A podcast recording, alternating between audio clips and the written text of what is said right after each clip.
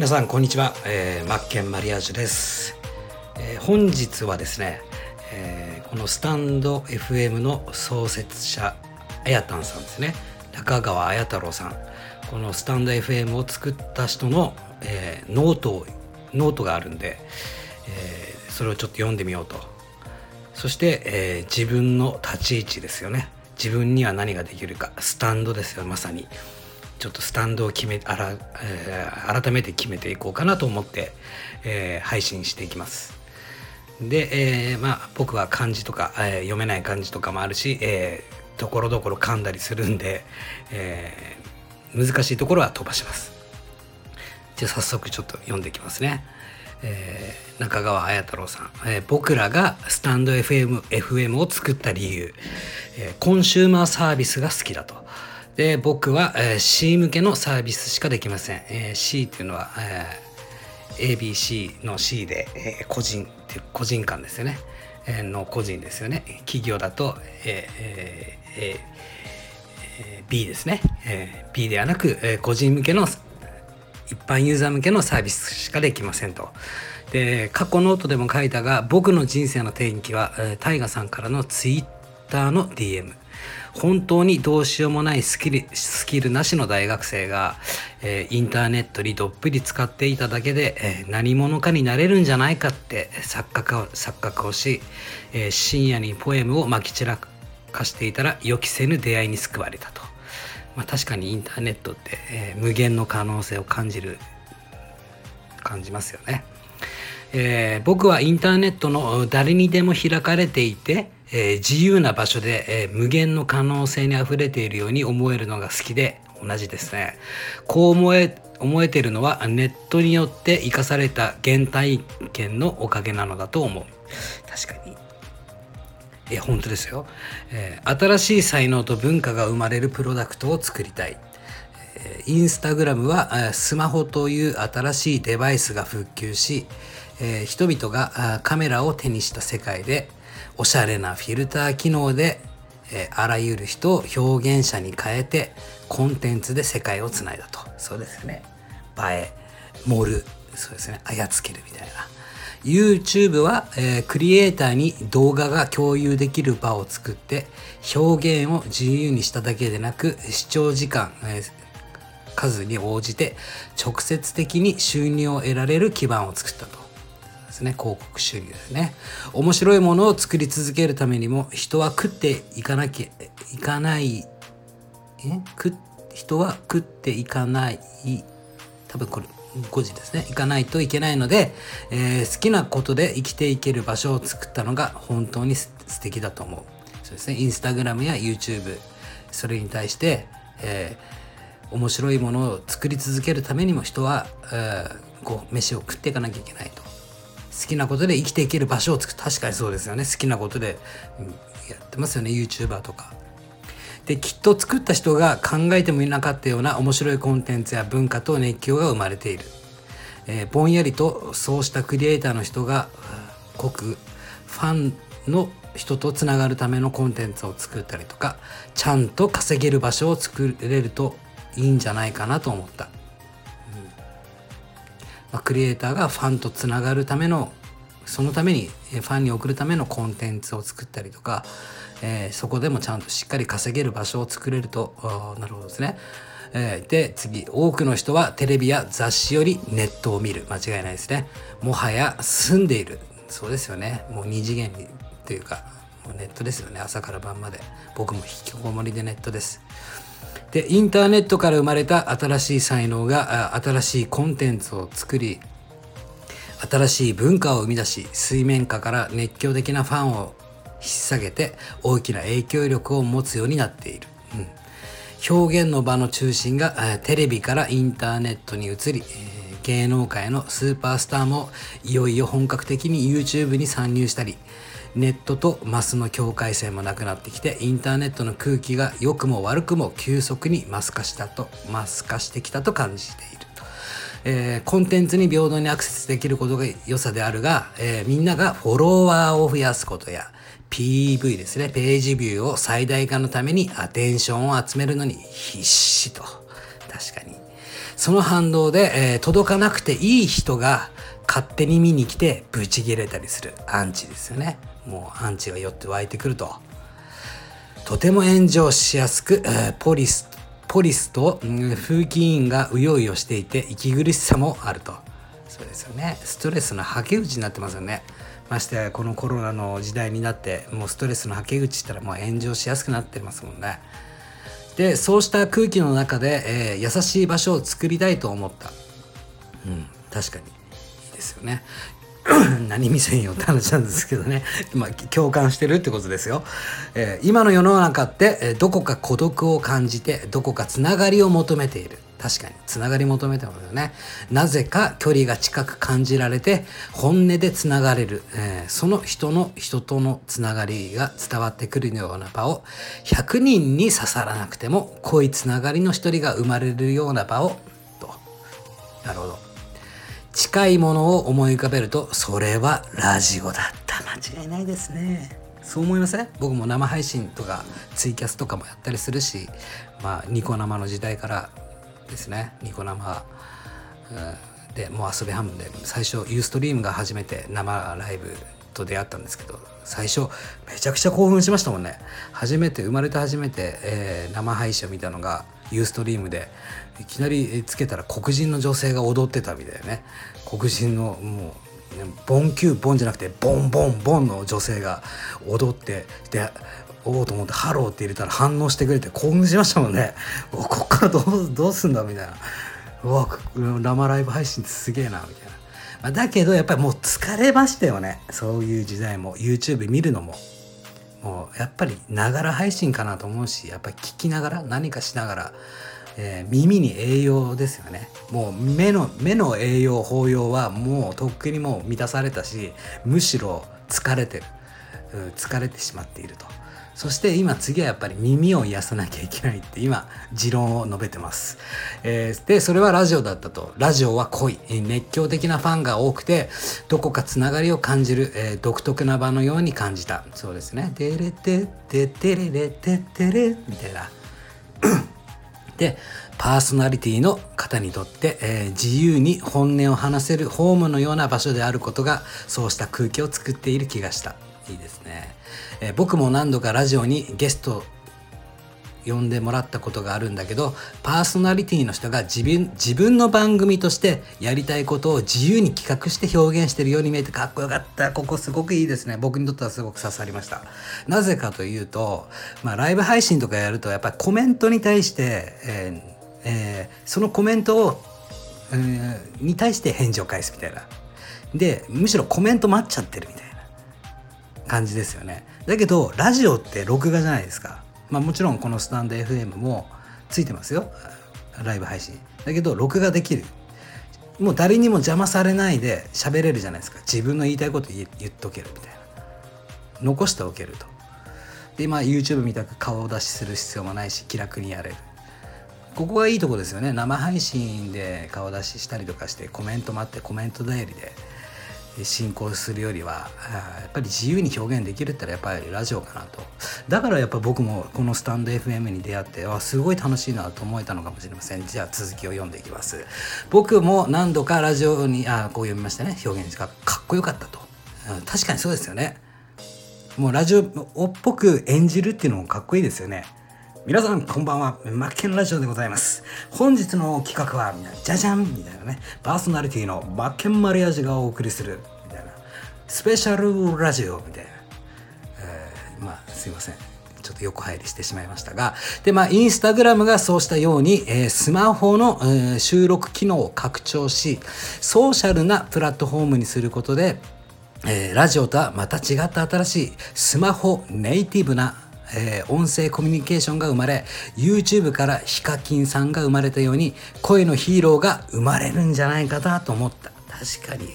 スタンド FM でも男性の声でバリトンボイスとかすごいかっこいい人とかいっぱいいますもんね。落ち着く声。やっぱり耳から来るんで、まあ、僕の声このしゃがれ声しかも風邪ひいててガラガラでちょっとあの、イラッとされる方もいるかもしれないですが、えー、まあ喋りたいように喋ってるんで結構やっぱ声って大事かなと思いますよね。そうですよね。で今ふとちょっと思ったのが、えー、あれですよね。あの僕ちょっと嫌だ嫌だなってわけじゃないですけど苦手だなと思うのがライブ配信とかやっててインスタのライブ配信とかもそうですけど何々さんが入室しましたみたいな。何々さんが入室しましたみたいな出るじゃないですか。で僕も見る側としては気楽に見たいんですよね。まあ入ったっていうのバレたくないみたいな。そこはどうなのかなと思うんですよね。なんであの機能ってあるのかなと。もし誰かなんであの機能があるかあるだって知ってる方いたら、えー、教えていただけますか？なんであれすごく嫌だなと思ってはいるんですよね。まあ配信する側はいいですよね。配信する側としては何々さんいらっしゃいって言えますからね。あ来てくれてありがとうございますって話のつながりにはなりますけども。そうですよね。その辺ですよね。まあツイキャスとかなんかは、まあ、閲覧なんぼでね、えー、人数減ったりとか増えたりとか今何人いるっていうの数字は分かるんですけどインスタとかスタンド FM とかはやっぱりこう何々さんが入室しましたってなりますもんね。まあ、すいません。じゃ続きまして、えー、写真映えする暮らしをしてえー、いなくても140文字の言葉のセンスがなくてもなくても すいませんね。なくても140文字っていうのはツイッターですよね。動画の編集スキルがなくてもしゃべりあしゃべりや歌声で人をしゃべりや歌声で人を魅了する人は、えー、潜在的に多い気がしたのがまだ未開拓の地だったと。で、CGM のコンテンツ、ちょっと難しいですね、この辺はプロダクト。世界で勝てないウェブサービスは最終的に飲み込まれる可能性が高いので、ちょっとこの辺難しいんで、ちょっと飛ばします。えー、ポッドキャスト、うん、そうですね、シリ、えここちょっと読みますね。音声市場はスマートスピーカーの普及、アップルの AirPods などという、えー、消費者の者の行動を変えるうるデバイスの大ヒット、Siri などの音声アシスタントも広がりを見せ、で利用シーンで考えても動画は混み合ってながら聞きはホワイトスペースだった。いい言葉ですね。ながら聞きはホワイトスペース。で少し前からベイエルでちょっと難しいんでと申します新しい文化を生み出す世界的プラットフォームを作るに挑戦しようとから、えー、インスタグラムが SNS としてというより、えー、初期フィルターアプリツールとして使われたようにうん、スタンド FM もコンテンツの収録、えー、編集機能を、えー、拡張していく方針でアーカイブだけではなく生放送や BGM の追加お題を集めるレター。これいいですよねお題を集めるレター機能って。ただなんかちょっと、えー、あ心配なのが、まあ、闇雲にこれが人が、まあ、僕のところは多くなるっていう可能性はないと思うんでそこまでなんか人気が出るっていう配信でもないと思うしえっ、ー、えー、とお題のレターって匿名じゃないですか、えー、悪口とか言われてすぐ傷ついちゃうんですよ。もう傷ついちゃうんでもうあんまりね、えー、嬉しいレターは嬉しいですけどね。アンチレターとかちょっとこういうの気をつけないとなって。気をつけたくても気をつけられないっていうか避けられないんですよね。これブロック機能とかあればいいですけど。レターは匿名で出せるんで、えー、で遠隔の人とコラボで、収録できたりそういった作るための武器を配ることをフォーカスすることにしたと。あですね。ちょっとじゃあ少し飛ばしてこ僕がここ素晴らしいなと思ったのがスタンド FM の設計で少し意識していることがある。いきますよ。これは3つです。優しいインターネット。でもう一つが近いインターネット。そして深いインターネット。いいですね。狭く深くですよね。で僕やチームの中でも固まりきってなく細かく言語化しているわけでもなくメモ書きレベルのものなので本来は公開するものはバカが自分の意識としている輪郭はこんな感じだ、まあ、十分伝わりますよね。優しいインターネット。そうですよね。で毎度のことなのでなかなかしまったと。でちょっとまあえー、小さなチームでも、えー、最高のプロダクトで世界を面白くできるのがインターネットの醍醐味ですと。そうですよね。だからこのインターネットのこの FM スタンド FM も通して自分には何ができるかってすごく考えてて。でまあスタンドっていう名前で要は自分の居場所ですよね。そして自分には何ができるかって。ここに俺はいるぞみたいな。ここに僕はいるぞ、うん、自分には何ができるかって意味で捉えててまあスタンドですよね。まあ、僕の場合は、えー、実際今あの在宅パパとして、えーまあ、ラジオのチャンネルもそそんチャンネル名も、まあ、そんなに決まってるわけじゃないんですがとりあえず在宅パパチャンネルということでやっていこうと思っててこの、まあ、現時点で在宅パパで実あの実質あの在宅で、えー、普段はネット物販あの海外から輸入アパレル商品を輸入して販売してるんですけどもねインターネットで、まあ、パソコンで仕事してるって感じで、まあ、その他そういうインあのネット物販をのやり方とかを教える教室とかを運営してるんですけどこのまずは3年半前までは僕は会社員ででずっとこのインターネットビジネスにすごく憧れててパソコンでできて場所も選ばず自宅でできる仕事って何かなと思って最初副業で始めてそれがいつしかもう会社も退職して本業に変わったんですけども本当やってよかったなと今では思ってます。もちろんあの勉強したりとか、まあ、やるためにコツコツ積み重ねてはきたんですけども今こうなれてすごく良かったなって思っててで一人でも多くこう在宅パパみたいな、うん、この通り娘がいて8ヶ月なんですけど常にあの顔見れるし子育てできるし、まあ、妻の手伝いもできるしそれをしながら仕事もできるしもちろんあの自由ゆえに自己責任なんで個人事業主なんで責任は全部自分なんでただ会社勤めとしてその他人の時間に生きるっていうのをやめてよかったなと。会社員辞めてよかったなと思っててそんな偉くなりたいってわけでもなかったしそんなね会社の決まりの中で行きたくなかったし時間の自由がとにかく欲しかったと場所の自由と。それでやってよかったなと思って一人でもこうやって、まあ、副業から始めてこの在宅、まあ、パソコンで仕事ができるっていうスキルというか方法を覚えて僕の場合はネット物販だったんですけども同じくそういうネット物販っていうのをやり方をこう誰かに伝えてあげてこのラジオを聴いてくれる人。例えば今会社員で会社勤めてもう辞めたいなとか考えてる人だったりとかその在宅パパになりたいなって考えてる人。そういった人にそういう方法を教えてあげられるかなと思ってて。それイコール3年半前の自分に向けてじゃあ配信すればいいなと思ってて。でその3年半前の自分って、え自分に対してもっとあの時こうすればよかったってもっとここでこの部分でこのポイントでこう頑張ればもっと加速できたなとかまあ確かに後悔はしてないしあの時もっとこうやればもっと進んでたなっていうのがあるんでそういうのをその過去の自分に自分を救うために配信したらいいなと。その過去の自分を救うための配信を通してその中で、えー、自分みたいな在宅パパを目指しているような人の後押しをできるような配信にしていけたらいいなと思ってて。でましてやこのネット物販っていうパソコンであ、まあ、物を売るっていう仕事を覚えてでその後それができるようになったらまたその人が他の誰かに教えてオンライン教室を開いてあげてとか、まあ、全てその在宅でリモリモートワークリモートワーカーとして在宅で完結して常に家族と過ごせるような日常を送れるようになってもらえたらすごい万々歳だなと思うし、えー、そうですね、まあ、そうするためには過去の自分を救うっていう意味で配信をしていこうかなと思ってで先日先日なんですけどこう配信しててもっと本格的な配信しようと思ってて、まあ、普段は YouTube とかで、あの、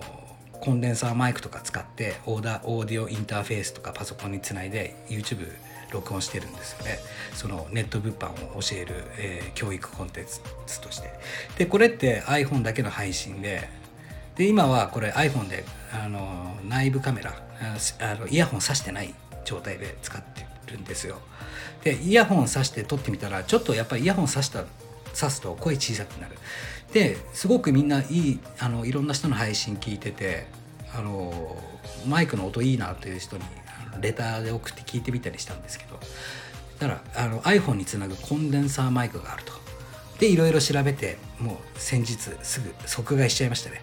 タスカムの DR40X ってやつで、まあえーと、ASMR ありますよね。立体音響とかによく使われてたりするマイクで。要はそのマイクにもうオーディオインターフェース付きのマイクなんで。でさらに iPhone につなぐことができると、えー、iPhone の、何でしたっけ、えーと、ライトニングケーブルですよね。えー、カメラなんだかってやつを買ってそこにつなぐと。